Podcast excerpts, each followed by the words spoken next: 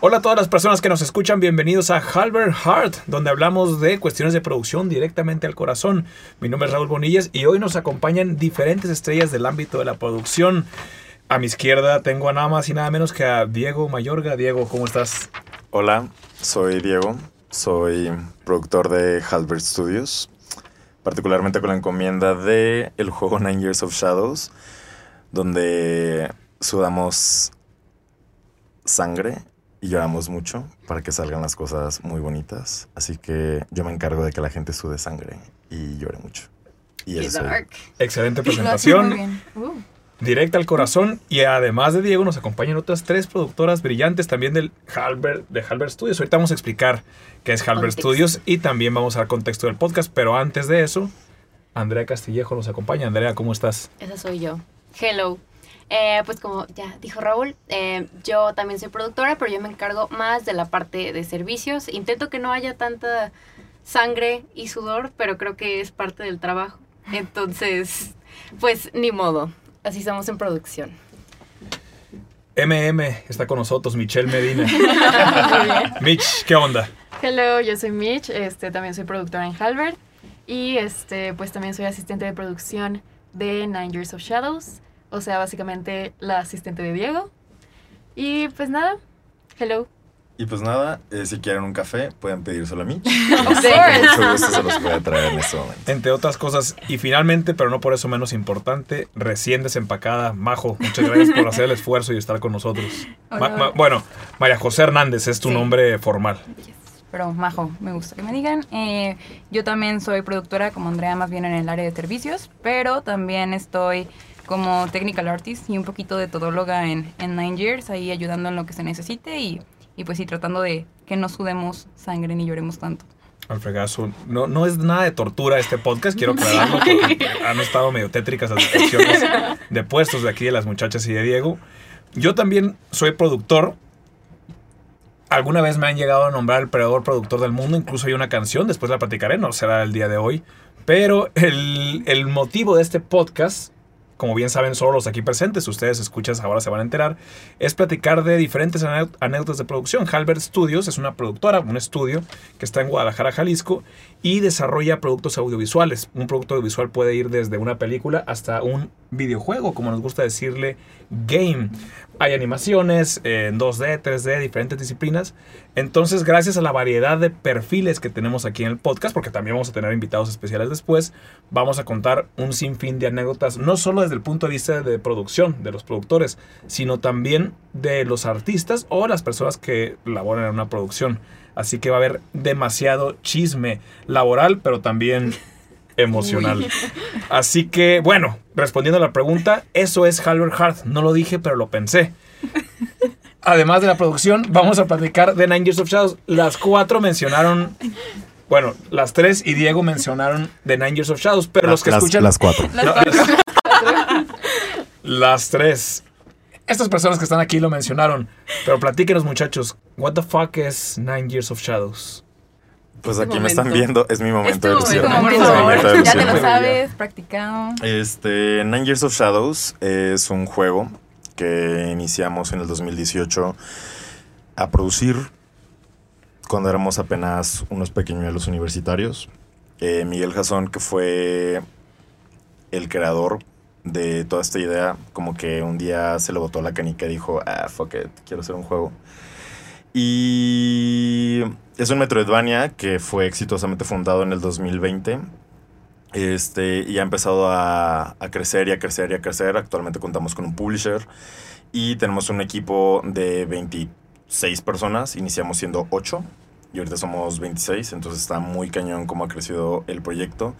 Y obviamente eso ha hecho que el, estudio crezca y los problemas crezcan y los procesos crezcan y las tareas crezcan. Entonces ha sido un tema de que éramos dos productores en un momento, éramos Raúl y yo, Lit, y eventualmente se fueron sumando y sumando y sumando y sumando.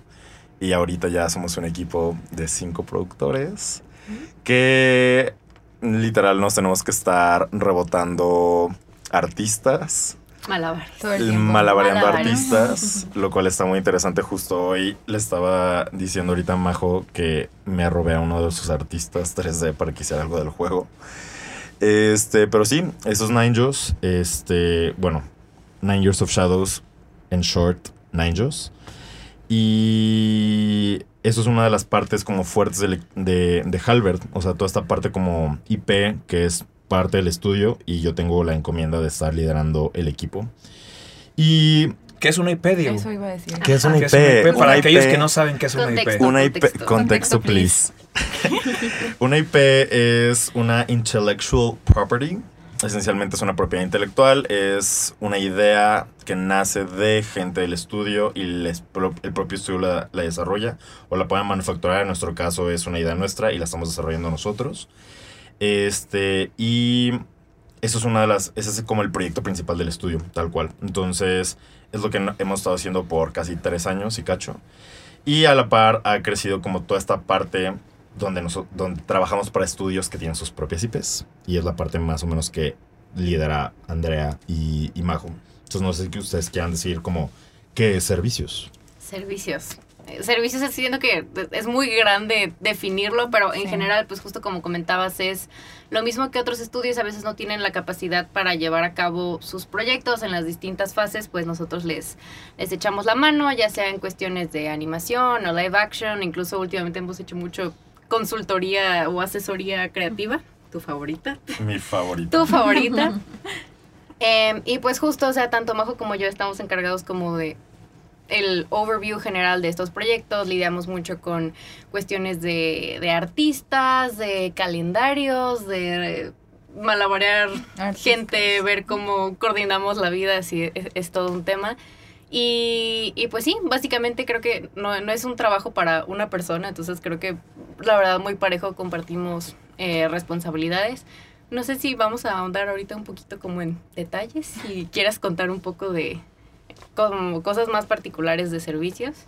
Pues nada más como para agregar a lo que dijiste, pues tal cual es como un proveedor de servicios. Justo eh, trabajamos cosas de animación 2D, 3D, modelado y pues dependiendo del proyecto y las necesi- necesidades que tenga cada proyecto, pues es lo que lo que trabajamos y el equipo que tenemos que armar este para pues poder sacar el, el proyecto adelante. Ok, queda claro, creo. Pero lo que no queda claro es cómo funciona sus vidas en torno a esas funciones. Es decir, cómo es la vida de un productor. No creo que se pueda definir de Es que es muy extraño. Yo lo entendí hasta que empecé a trabajar, la verdad. O sea, Sí. yo no entendía. Yo era como, ok, sí, el que produce, pero, pero ¿qué produces? O sea, ¿cómo? Y hay Ajá. mucho más atrás, o sea, y luego Ajá. terminas haciendo cosas que tal vez no pensabas que eran de producción, pero todo a final de cuentas creo que pues aporta a la gestión de, de proyecto. O sea, Entonces, es una especie de todólogo, pues, productor. pues por lo menos tienes que estar creo que al pendiente Sí. de todo. Si bien no vas a hacer todo tú, sí tienes que tener una noción de lo que está pasando para delegar y saber qué decirle a las personas que concretamente se encargan de ejecutarlo. Creo que está como mal visto de que, ay, el productor nunca hace nada, porque lo he escuchado. Este, de ¿De que- Y duele. De, de muchas personas. Yo más bien lo que siempre escucho Groseros. es que el productor es, sí, muy grosero. Sí. Es que el productor es aquella persona que solamente pone el dinero. Eso es lo que siempre me Ujú. toca escuchar a mí. Es de que, ah, Ah, ¿cómo? productor. Es Ah, productor. pues para la cena, ¿no? Ajá, Sí. págame Ay, los no. chicles. Y yo de, "Am, Te pago tu Bueno madre. fuera. Entonces, no, siempre es muy difícil explicar eso. La otra vez tenía una discusión con un amigo del norte, este, que me di- que él está tomando un, un MBA junto con una maestría también de, de gestión de proyectos. Y cuando le estaba explicando de mi trabajo, este, de hecho es Martín. Un saludo a Martín que escucha este podcast. este. Grande Martín, Grande grande. Martín, que es del norte y él es el que habla muy del norte. Entonces él me estaba diciendo de que, ah, entonces eres un project manager. Sí, justo es la forma como más fácil Y de yo de, definirlo. "Am, sí, pero no. Más bien la labor de un project manager entra Entra dentro Sí, es del que- expertise de un productor, pero no es la Exactamente. única labor de un Exactamente, le dije, es que un productor es como, yo siempre que me preguntan qué, o sea, de que, ¿qué haces en tu trabajo? Yo les digo, es como project manager más coach motivacional, más psicólogo, más gurú y al mismo tiempo desarrollador. O sea, justo es un tema que para, yo siempre lo digo, para poder producir algo tienes que saber cómo se hace, ¿no? Y siento que muchas veces los project managers no entienden qué es lo que hacen. O sea, conozco muchos que se dedican a gestionar proyectos de construcción, pero no saben cómo se construye literal una casa. O sea, no saben si un cimiento va a funcionar o no y demás. Entonces, creo que nosotros y nos especializamos mucho en, en la clase de cosas de producción. Es decir, yo en temas de 3D no toco mucho tema porque no me enfoqué tanto en eso. Majo sí, por ejemplo. Entonces Majo es como, si necesitamos producir algo de 3D, voy a voltear con ella y le voy a decir de que, ay, please. Y de hecho ella está produciendo ahorita la parte 3D de, del juego. Entonces, creo que sí tienes que tener una noción muy fuerte de cómo funcionan las cosas, si no, pues, o, o aprendes o te quedas muy atrás. Sí, y no es Sí. literal que sepas paso por paso cómo hacerlo, pero justo que Como entiendas. una noción una noción. Ajá, de, de qué que, está ok, cómo pasando. se hace, cuánto tiempo Sí. toma, este, a quién necesito, quién va primero, quién va después, porque pues si no el proceso no, no va a funcionar bien. Sí, creo que, creo que también es un tema de... O sea, por ejemplo, yo cuando empecé a, a producir el juego, pues yo siempre decía que yo no sabía nada de videojuegos y que me valía los videojuegos. Este, pero yo siempre tenía como desde la universidad esta idea de un buen productor puede producir lo que sea. Este, siempre Lo cual es cierto, cuando- lo cual lo es cual es verdad. cierto, ¿no? O sea, entonces, siempre he tenido esa mentalidad. Obviamente te tienes que poner muchas pilas de entender los procesos y saber cómo podría funcionar y ya, pues de ahí para adelante. Pero, pues sí, yo al inicio, honestamente, hasta dejé en visto el profesor de la materia de desarrollo de videojuegos. No me importaba ouch. nada en absoluto. Saludos al profesor. Que escuche este podcast. Un saludo. Escuche este podcast. Un saludo a Ovidio, que es- que es súper escucha de este podcast. Este. Pero sí, no lo peleé, estaba enfocado en otro tipo de, de cosas importantes para mí, que era como el trabajo, mucho menos, o otras cosas así. Y. Pues nada, me tuve que acoplar a temas de desarrollo. Para ustedes, ¿cómo ha sido, muchachos? Porque las tres están morritas. Eh, Juventud. pues, para los que no las vean, pues oscilan entre los 20 y los 23 años. Entonces es bastante joven en, en la industria audiovisual. ¿Cómo ha sido el aprender de cosas que no dominan para poder entender a los artistas con los que tienen que trabajar? Pues, ay, tú, Bueno. Mitch. Pues, Sí, Mitch, platícanos. bueno, Cuéntanos, Mitch, cuéntanos. para mí un productor este, siempre ha sido como alguien que hace que las cosas pasen. Eh, de hecho, se lo comentaba a Raúl desde que inicié. Y pues yo soy la más joven. soy la más joven aquí, este, también la menos experimentada. Entonces, de repente, sí ha sido muy difícil el hecho de decir, ah, es que está esto, y está esto, y está esto, y está esto, y está esto. O sea, pues como soy la asistente de Diego, luego me da mucha información. Y estoy de que, Ok. Infodom. ok, tengo, tengo Tengo que que procesarlo. Sí. entenderlo. Y pues vaya, Es que pobrecita de Mitch, les voy a contar algo. Eh, La semana pasada salí de viaje dos días y yo le decía a Mitch de que, ah, sí, este, te voy a dar como unos cuantos pendientes que tengo que, o sea, por si, por si suceden, tienen que suceder este tipo de cosas. Y justo como decía Mitch, event- yo dije, ay, son como cuatro. Y es así de que nomás checa que Iván suba tal cosa o así. Y Cinco terminé como, páginas. no, eran- fueron como 13 terminaron siendo- cosas. ajá, más o Pero así de que 13 puntos largos, complejos, de que si no pasa esto, haz esto y Sí. bla, bla, y quiero que suceda esto y recuérdale a esta persona y si se les atoran necesito que me busquen y Sí, ta, ta, ta, ta, ta. Pero sí, sí tiende a ser mucho. sí. Así que tienes que estar muy esponja, la verdad. Pero Sí. está muy padre también porque, por ejemplo, de esos 10 puntos, de esos como 13 puntos, también salieron otras cosas, por ejemplo, con Majo. No me Y ya pasaste fue de las que- partículas. Ajá. By the way. Una cosa bueno, importante. Halbert Roast es esto. Halbert Roast. Roast. Vamos a tener una Este, sección de roast. Me gusta al también, podría ser. Sí, las partículas no las pasé. De hecho, todavía no lo hago. Oh, Porque esa es una de las ventajas de la producción. Este, que tú puedes decidir cuándo se hacen las cosas. Eh, pero sí, no. sí.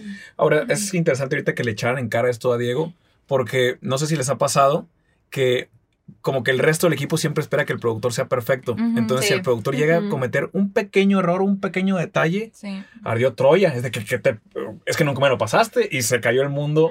Se, se cierra como la, la- la perspectiva de toda, pues no de toda su vida, estoy exagerando un poco, pero de su día de trabajo, porque quizás no le diste exactamente como lo esperaba. Les ha tocado enfrentar a eh, Sí, claro. meltdowns de artistas Sí. así. Esa es mi preocupación. Sí, Yo creo que es Totalmente. general, ¿no? O sea, como en general como con autoridades, como que siempre esperas que sean perfectas y es como, Sí, tú "Dude, es humano, tranquilo, o Ajá. sea, pero o sea, Sí. claramente sí tienes que estar al tiro como productor, pero pues Sí. no dejas de ser humano y se te pueden escapar cositas. Sí, pero estoy de acuerdo contigo. El factor autoridad. Yo de Ajá. clases también soy profesor, entonces ordinariamente pues, los alumnos me ven como autoridad. Y, no, profe, se sumó mal. Eh, No es ese día del año eh, 2024. se equi- y que relájate, morra. Ve y tómate un café ¿no? y luego regresas. Pero sí creo que podemos tener cierta como necesidad de perfección por parte de la autoridad. Sí. Sí, y creo que también a veces pasa que, o sea, los artistas, digo, no es el caso en servicios, pero en muchas ocasiones están enfocados en un solo proyecto.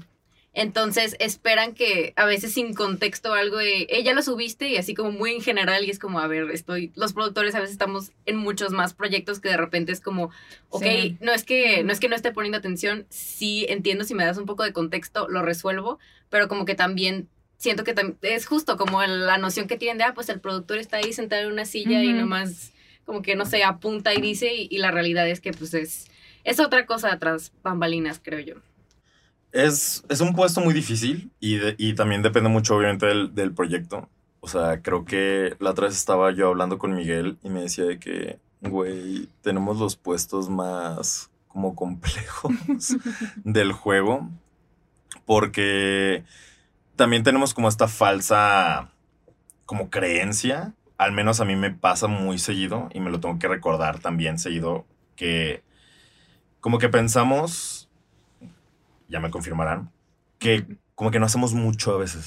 Sí, totalmente, Sí. totalmente. Me siento muy comprendida en este Y momento. está muy Gracias, cañón, está muy cañón, está muy cañón. Sí hacen, no se preocupen. Sí, Sí no, está muy cañón. Y yo me tengo que validar solito.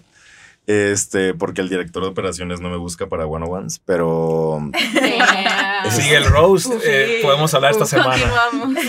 No Eh, en mi defensa quiero decir que sí hemos intentado tener one on ones, Y pero nunca, nunca funciona. a veces la vida nos come. La vida siempre se interpone. Sí. No, no, no. Yo he aprendido a, a tener que validarme en ese sentido. Te mandar una Porque, invitación mañana. porque sí siento estas veces que es como, ah, pues, o sea, como que no hago nada. Pero justo, tipo, cuando le tengo que pedir cosas como a Mitch o cuando yo mismo explico como mi propio trabajo, que le, me pasa muy seguido también últimamente con Raúl Jr., es como, ah, ok. O sea, más bien tengo tantos procesos internalizados que tengo que estar haciendo todos los días que ves tu lista de cosas por hacer y es interminable y estás atendiendo cosas de marketing y que si Humberto está llorando porque Unity no funciona y que si Pablo Junior este Está llorando porque Humberto está, está llorando. porque- Sí, exactamente, claro. porque, ajá, o sea, la cadena de la lloración y que si Champ está enojado porque en Twitter lo están tirando y que Un si... poco de labor de psicólogo que Sí, ahorita, sí, ¿no? o sea, es, es algo muy interesante. Digo, conozco productores que les vale esa parte, que es de que, ah, ah, ah, ok. Y conozco otros productores que creo que Halbert tiene como esta distinción que nos importa mucho las personas que trabajan con nosotros, entonces estamos como siempre ahí.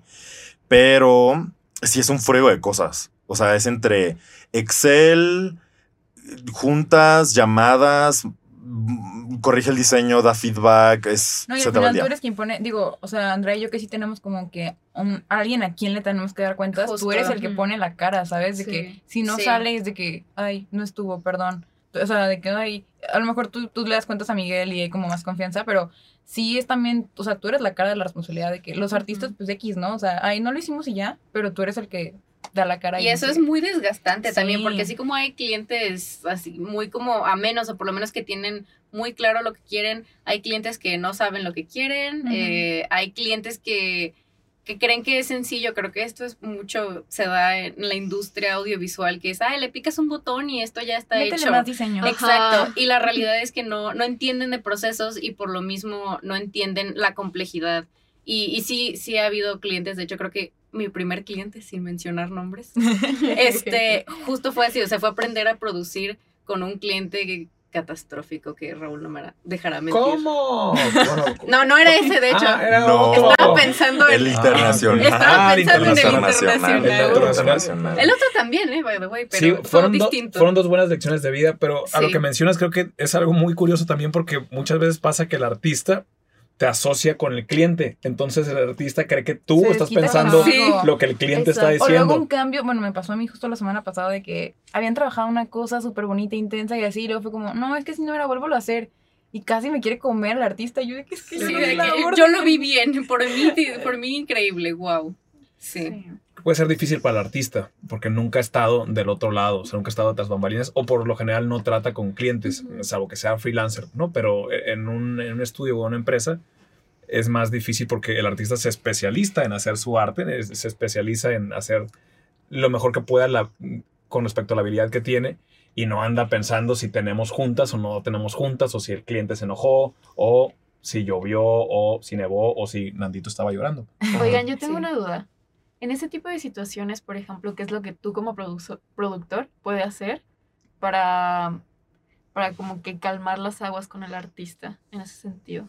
Creo que es importante que sepa Que estás No, a no, su lado, ¿no? Exactamente, me adelanté a Ujú. todos, pero exacto, que, que entiende que eres de su Sí. equipo, que no estás ahí para justiciarlo. Entonces, Sí, sí, es y a veces hay que decírselo explícitamente, no es de, ah, eh, voy a ser linda con él o lindo con él, y va a entender, no, es de que, oye, a ver, antes que nada, esto está de la shed. Siento Sí, lo que sí. sientes, pero ahí te va.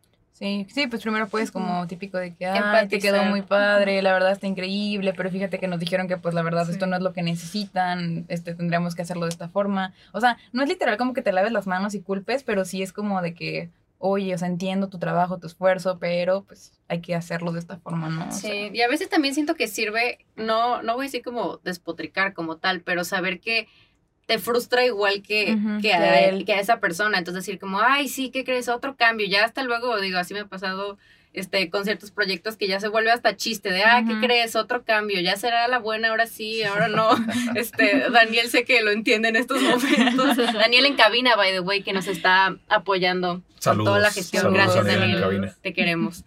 Pero sí, o sea, creo que eso también me ha servido con, con los distintos proyectos que es como el, o sea, yo también me siento igual que tú, estoy igual de frustrada y, y ahí como que puede haber una especie de, de punto de no solo me gusta lo que haces y, y yo lo veo bien, sino también empatizo con tu frustración y no te preocupes y vamos a salir de este proyecto, ya que se acaba realmente como que es muy, muy relajante, catártico de, ay, ya, se terminó y como que es un bonito ciclo después. Ahora sí lo acostumbramos a hacerlo en Halbert, como decía Diego, pero la realidad es que la mayoría de los estudios o de las productoras, digo, no es que haya trabajado yo en todas las productoras del país o del mundo, pero en mi experiencia no suele ser así porque hay, hay una idea como preconcebida del productor que tiene que esforzarse por ser eficiente.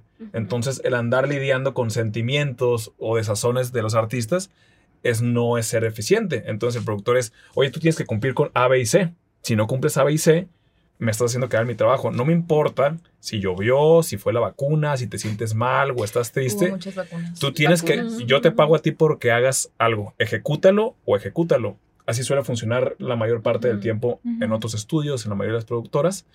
Creo que Halbert tiene esta, este valor agregado que, que irónicamente es mejor, hace más eficiente el equipo. Sí, claro. Porque el, el privar al, al artista que tenga este como apapacho o este sentido de empatía con él hace que rinda mejor y muchas veces que se esfuerce más. De la otra manera, pues te sientes regañado. En vez de sentir que están con tu equipo, es de que, pues sí, me la tengo que rifar. Y es un No, estrés continuo Sí. eh, Sí, eh, sí, entre sí. el productor y el Claro. resto del crew. Y yo veo que ellos responden súper bien, o sea, porque justo como nosotros siempre somos como muy comprensivos, ellos mismos sin que uno les diga de que por gusto se quedan horas extras o sabes que lo hago al fin y, y te lo entrego, no pasa nada porque saben que hay como esa empatía y ese, no, mira, aquí estoy para lo que necesites, o sea, se me, no, no se me olvida lo que tú siempre dices de que no te olvides que estás tratando con personas, o sea, no puedes quedarte como... Es que es verdad. Ah, bueno, Raúl es el Es que que es sí, muy sí, verdad. Sí, claro, o sea, no son cosas, no son fichas que acomodas a tu, o sea, sí tienes que encontrar una forma de que todos trabajen bien, pero son personas con sentimientos, horarios, tiempo, hijos, Vidas. es vidas, Sí, entonces claramente sí tienen su tiempo de trabajo, pero pues también tienen una vida, ¿no?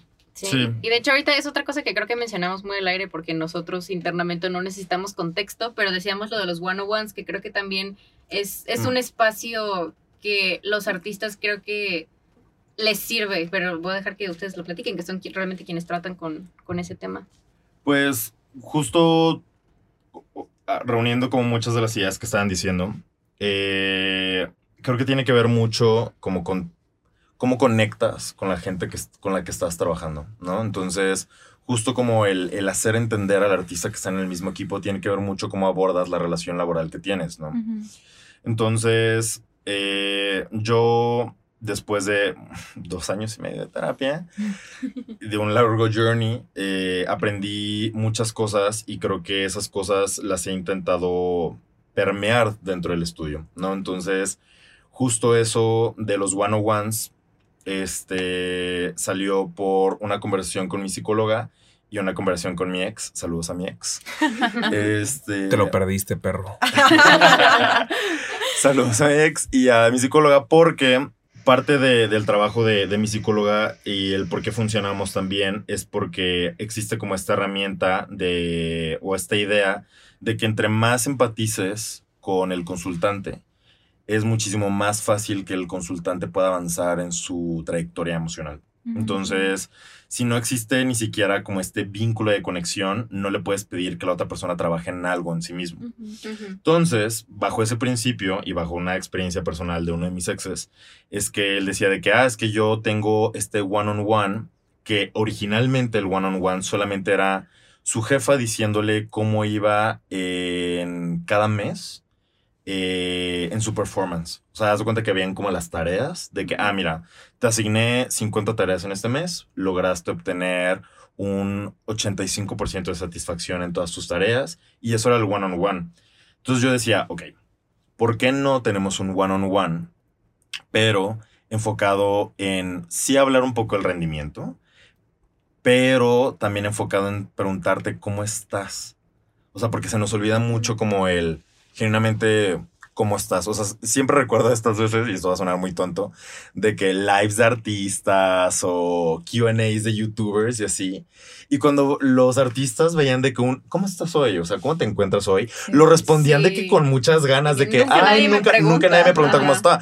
Sobre todo porque todos estamos tan concentrados en nosotros mismos que nunca preguntamos cómo está la otra persona. Entonces, justo en pandemia, que fue cuando estuvimos trabajando mucho del juego, para mí era muy primordial la salud mental de todos, porque había un breakdown cada cinco minutos y al final, como decía Majo, estamos tratando con personas. Entonces, estos one-on-one son cada 15 días. Yo antes estaba loco y lo hacía cada semana.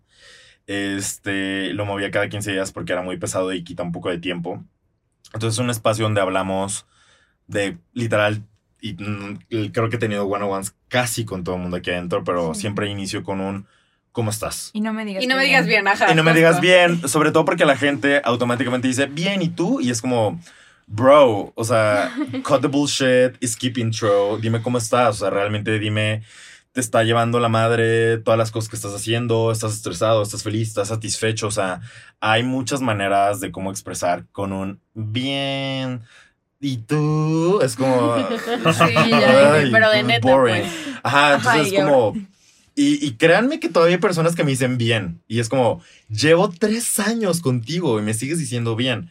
Pero bueno, saludos al equipo de arte. La paciencia es, la paciencia es una virtud La muy paciencia es una importante en la producción. oye, sí, eso sí, Sí, sí. asterisco en eso. Entonces, esos son los one-on-ones. Y me da mucha risa porque hay, ay, tengo one-on-ones muy buenos. Tengo one-on-ones muy raros, muy más fríos. Este, y creo que depende mucho de la personalidad de las personas. O sea, cada quien usa sus one-on-ones como quiere, porque al final es el tiempo que cada quien va a tener. Este, pero sí, tengo unos donde casi casi son como sesiones terapéuticas. Este, y tengo otros que son más racionales. O sea, más como de, ha pasado esto, me gustaría que pase esto, y tan tan se acabó. Y al final se sienten bien, anyway, de cómo lo están hablando. Entonces están como esos dos perfiles y los dos funcionan perfectos, son súper válidos y son algo muy importante. O sea, porque ayudan a conectar y eventualmente cuando se den estos cambios. O sea, creo que sin los one-on-ones no hubiéramos sobrevivido el Ujú. tercer cambio de pixel en el juego. Sí. Que el tercer cambio de pixel, para los que no saben qué es eso, es que durante el juego hemos cambiado cómo luce nuestros sprites de pixel tres veces. Y los el- sprites son. y los sprites Sí. son las animaciones del personaje principal. Este, o cómo lucen El estilo el también estilo, cambió. o sea, cómo luce el juego desde sus animaciones, desde sus este, objetos arquitectónicos, piso, pared, techo, enemigos, todo eso tiene un estilo y un tamaño de píxel y lo cambiamos tres veces, pero la última vez que lo cambiamos fue rehacer absolutamente cada Todo. elemento de pixel que ya Todo. teníamos. Y eso fue un golpe motivacional súper cañón. O sea, fue muy difícil sacar al equipo de ahí, pero se logró porque había conexión. O sea, si no hubiera conexión, yo creo que, no sé, hasta yo me pongo a llorar, yo creo. Yo recuerdo esa junta donde dijeron de que no, que se cambie todo el pixel y no sé qué. Y fue como silencio súper incómodo, de Sí, que procesando todas las la cámaras apagadas y no sabías la cara del otro cómo estaban y de qué silencio y de que, Oye, pero ¿quién dijo eso del cambio? pues Miguel, ¿no? Diego, no sé, de que...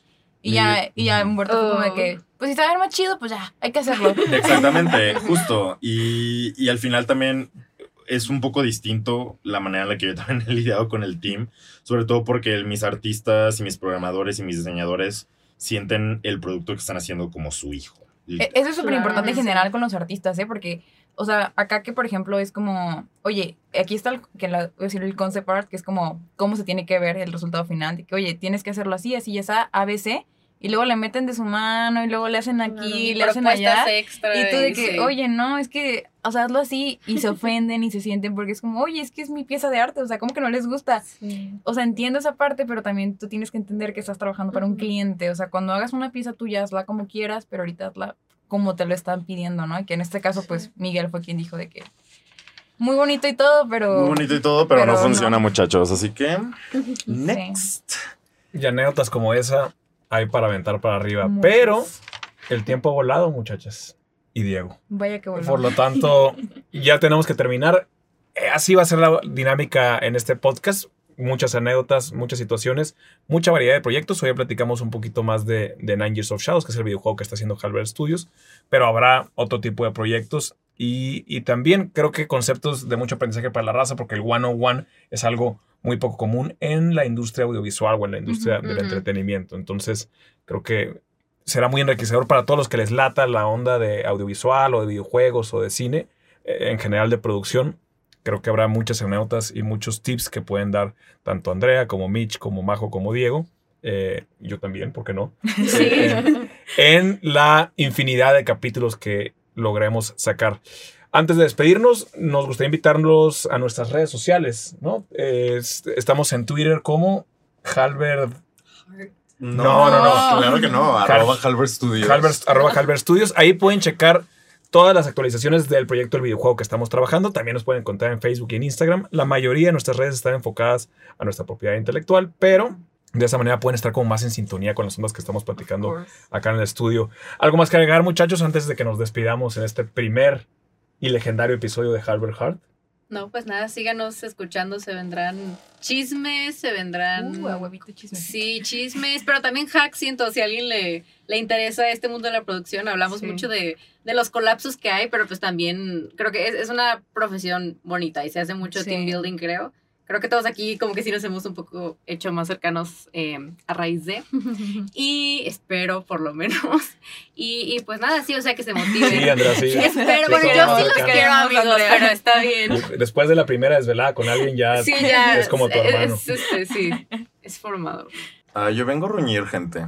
Yo el siguiente episodio vengo con uñitas a ruñir personas. Pues Oh, también. oh. Es nuestro one-on-one terapéutico de vamos a sacar todo también. Bueno. Si alguien del estudio nos está escuchando, pues ya saben, se pueden entretener cuando Diego empieza a quemar raza. Yo voy a lanzar Focus, pero así, Masivo. así masivo. Y bueno, si alguien que ha sido nuestro cliente o ha trabajado con nosotros también quiere escuchar chismes, Saber momento. cómo se sentía del otro lado, pues escúchenos, por De favor. que me mandaste terapia. Pero aquí estamos. Hay humanos también del lado de producción. Sí. Los Los productores, ojos. los Los productores productores también son personas. Los Wow, productores también son personas. Grande, grande. Con eso nos despedimos. Nos vemos la. No nos vemos, nos escuchamos o platicamos la próxima emisión. Hasta la próxima.